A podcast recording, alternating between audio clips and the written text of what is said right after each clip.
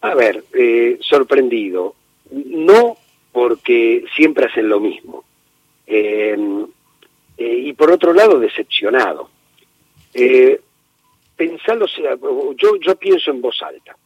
En agosto del 2020, en plena pandemia, y después que las empresas habían decidido un segundo aumento de las telecomunicaciones, el primero en marzo, cuando se declaró la, la, el, el, ASPO, es decir, se declara la pandemia y el aislamiento social preventivo y obligatorio, y tres meses después anuncian un segundo aumento cuando la gente no podía salir a trabajar.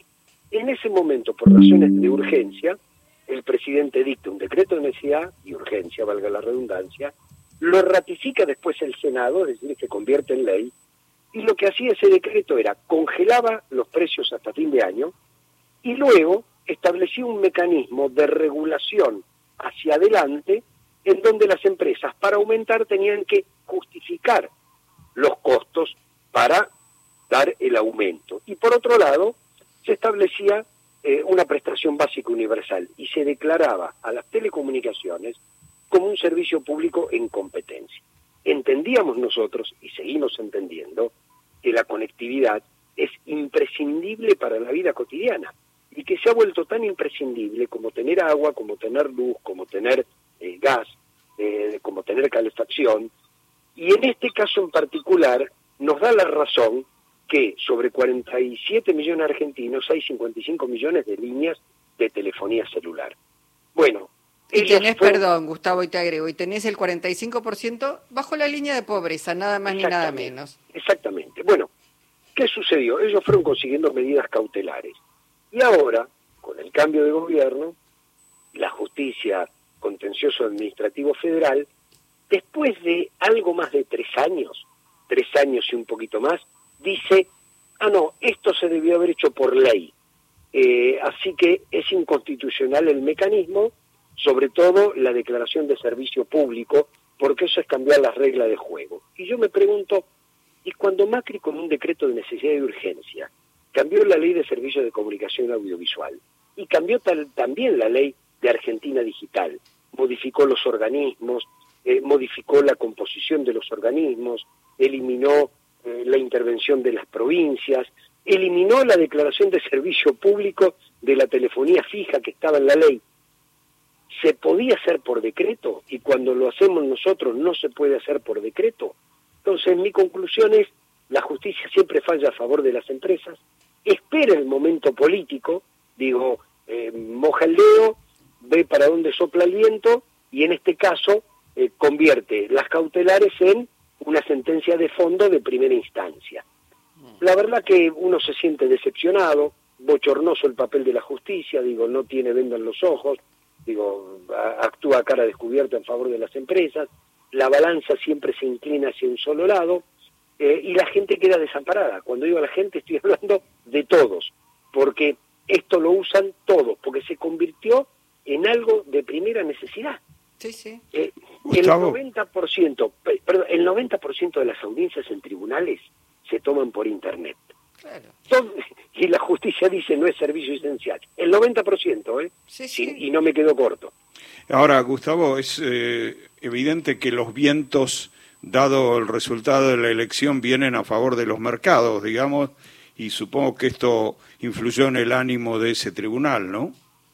Yo no tengo la menor duda, eh, digamos, eh, o, la política eh, hace una, no sé si la palabra es un mea culpa, digo, no lo va a hacer en este momento, en este momento, digo, el pueblo por un motivo o por otro, votó un candidato que dijo que va a sacar todo, que va a hacer desaparecer el Estado, que no vamos a tener más capacidad regulatoria, incluso cuestionó eh, la gratuidad de la y la obligatoriedad de la educación primaria.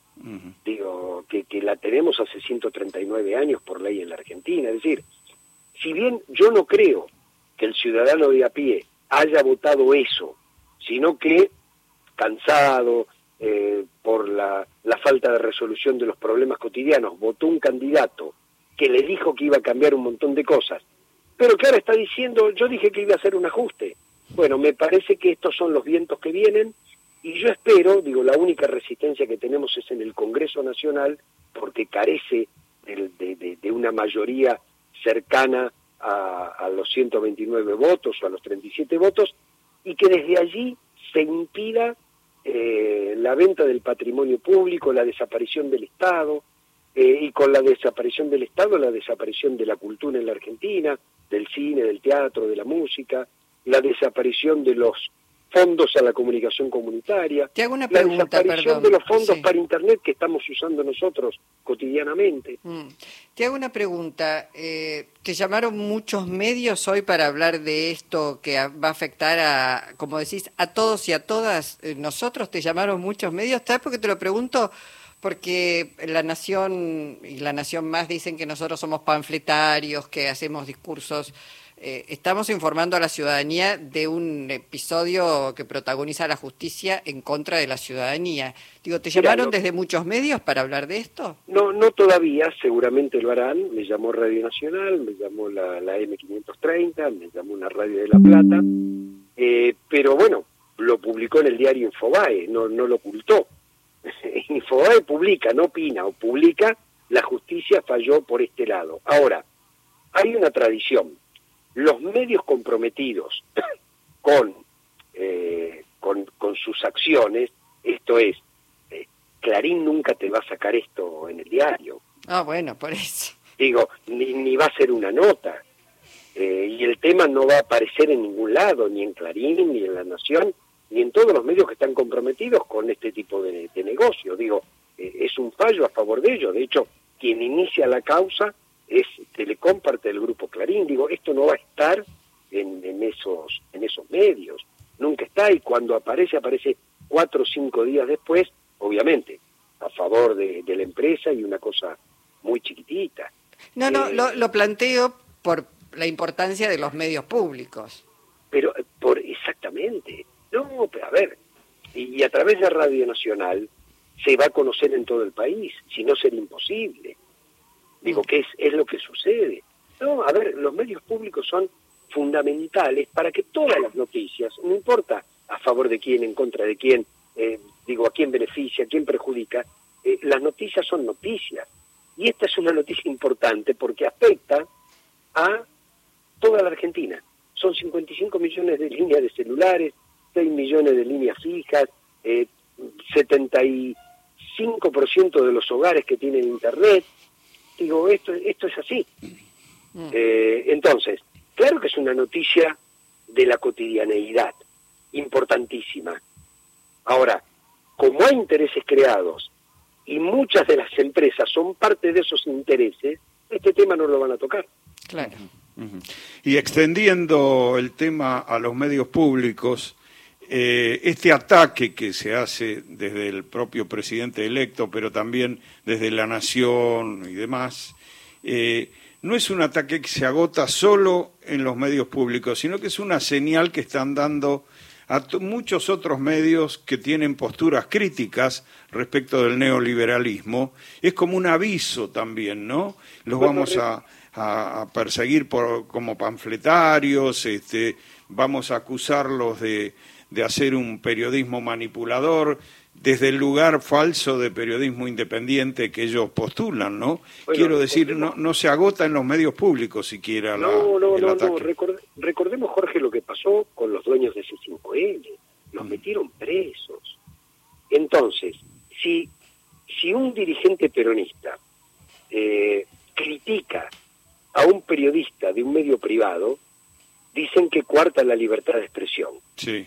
Ahora, cuando un gobierno mete preso a los dueños de un medio, miran para otro lado.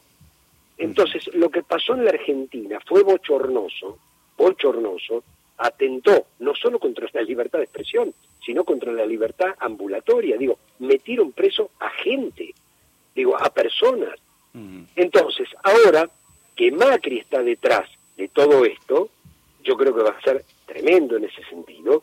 Eh, por eso necesitamos que toda la oposición, y esto incluye al radicalismo, que se declaró opositor, a la coalición cívica, obviamente, a Unión por la Patria, donde cada uno votará a favor o en contra de lo que le parezca conveniente, pero lo que no se puede es romper la institucionalidad.